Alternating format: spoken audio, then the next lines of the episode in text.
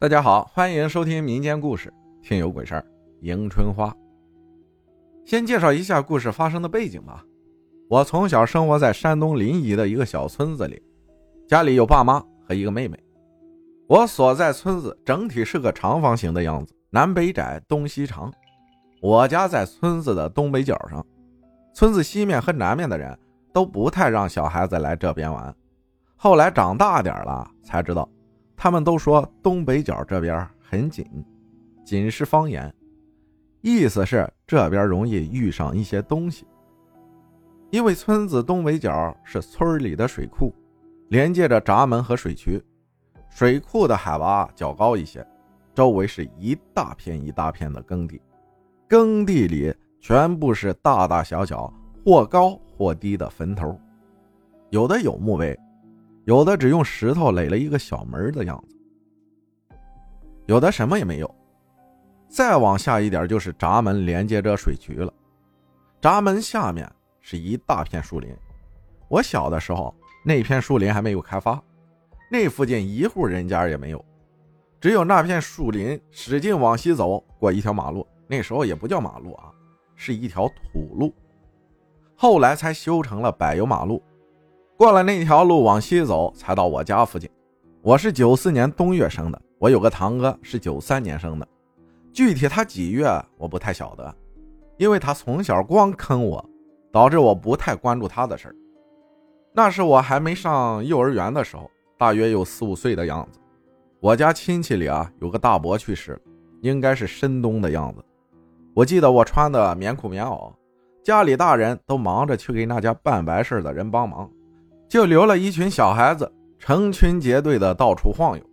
忽然，我那个大我一岁的堂哥提议去摘花，其他人为啥不去？我忘了。我说要去，他就领着我。他小名叫宁宁，我叫程程。他在前面走，我在后面跟着他。他说：“程程，你摘了花得给我一点。”我说：“你没手吗？”他说：“他要的多。”我就答应了。反正到时候摘完了，我撂挑子了，朝我大爷大娘哭，说不定他摘的都得给我呢。我很痛快的就答应了，后来就走到了水库周围那片坟地里。你知道为什么来坟地吗？那大家知道大冬天什么地方有花吗？对，没错，就是迎春花。那时候小，我一进那一大片坟地里，哎呀妈呀，那一大片一大片黄悠悠的小花呀，连叶子都没有，藤爬到哪里，哪里就一片一片的花。是真好看呀，谁还管他坟头不坟头的呢？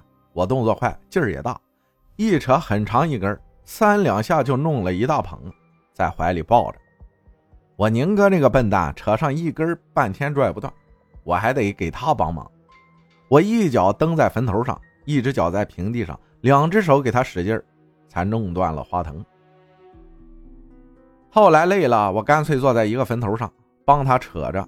终于弄完了，我俩也不知道咋了，从水库往下走，准备从树林里回家。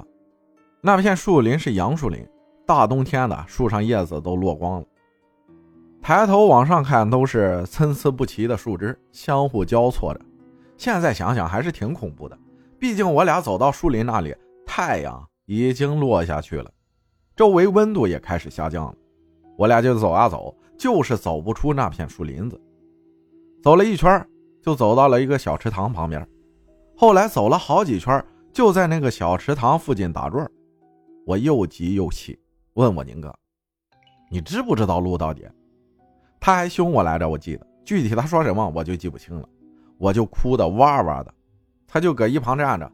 不知过了多久，有手电筒的光照过来了，还有大人喊我们名字的声音：“程程，宁宁。”原来是家里人完事儿了。都找各家孩子，就我俩不见了，他们就都出来找了。从其他孩子嘴里知道我们来摘花了，就往这边寻找。其他的不记得了。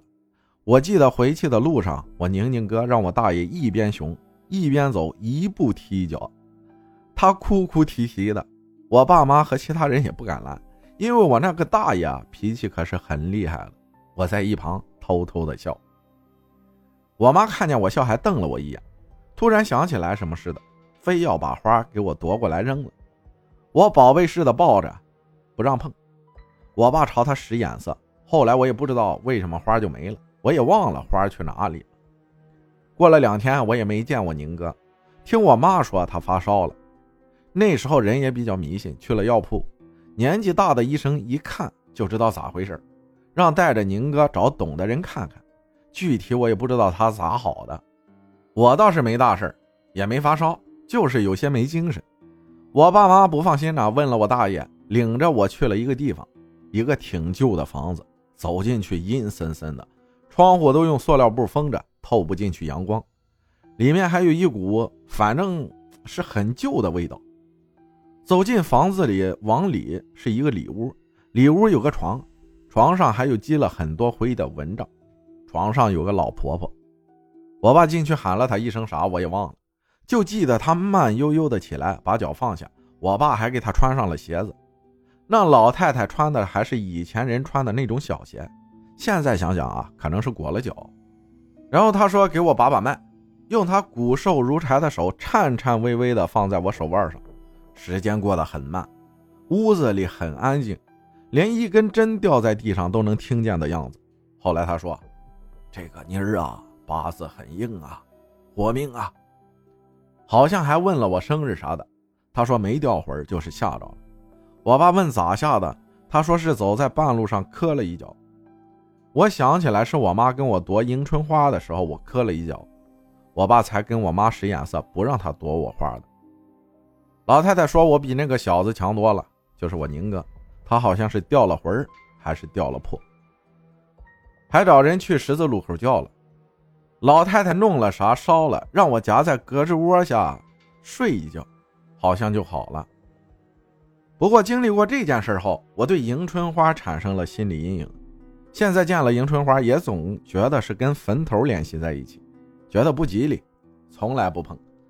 当然，也对我宁哥产生了心理阴影，很少和他一起去玩了。直到现在，我记得我爸那个时候对那个老婆婆很恭敬，后来还给老婆婆买了烟什么的。后来长大了，有一次我宁哥问过我，为什么跟他不太亲，他估计是把坑我这件事忘了。我也就笑笑，没说话。这件事大体就是这样子了。后来我结婚了，我老公八字也很硬，我俩都是带着我家孩子出去，半夜才回家，也都没事也不带什么红布盖头或者桃树枝啥的。我朋友家孩子啊，三天两头弄这些事儿，不知道是不是因为孩子八字不太硬。当然，我们不弄这些事儿，并不是不相信这些事儿。毕竟要怀着敬畏之心总是没错的。麻烦浩哥整理一下故事，文笔一般，大家能理解就可以了。这是我经历的一件事情，大家当个故事听就好了。